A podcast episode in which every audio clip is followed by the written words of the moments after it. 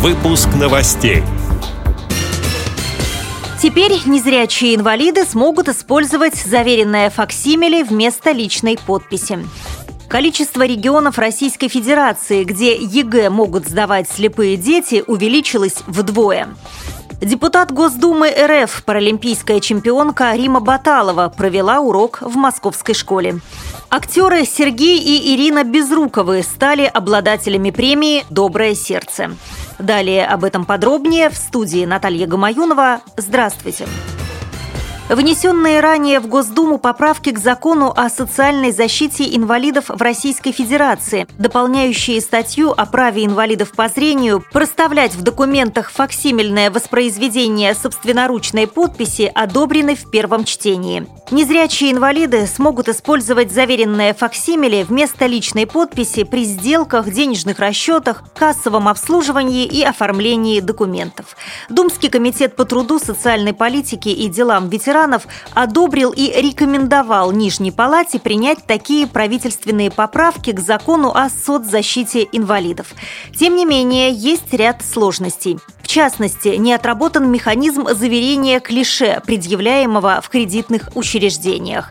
На данном этапе предлагается заверять его у нотариуса. Использование факсимиле будет допустимо при осуществлении операций по приему, выдаче, размену, обмену, выдаче наличных денег кредитной организации, другим юридическим лицом, либо физическим лицом, индивидуальным предпринимателем, либо нотариусом, занимающимся частной практикой.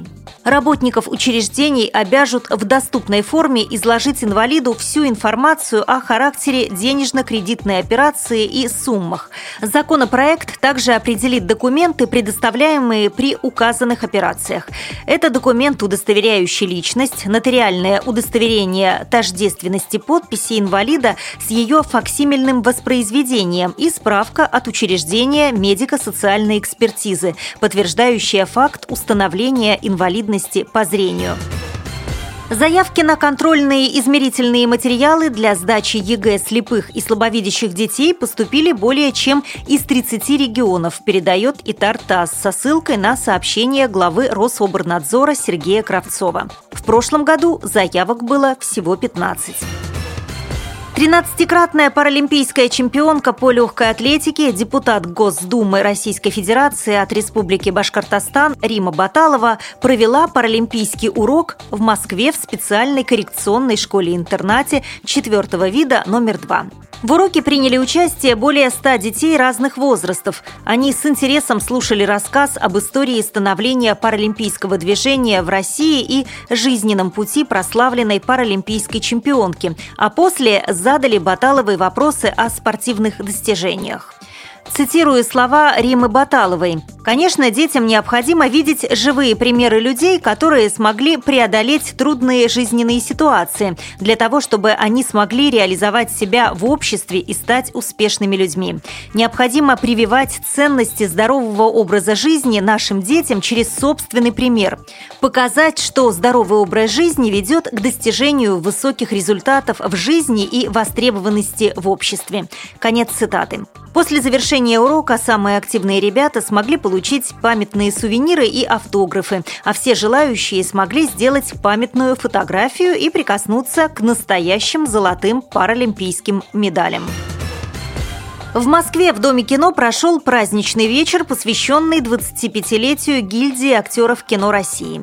Важной частью концерта стало вручение премии «Доброе сердце», которая была учреждена к юбилею гильдии.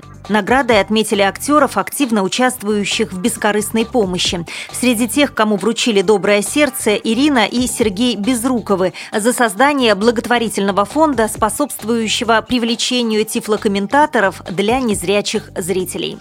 При подготовке выпуска использованы материалы пресс-службы ВОЗ, информационных агентств и интернет-сайтов.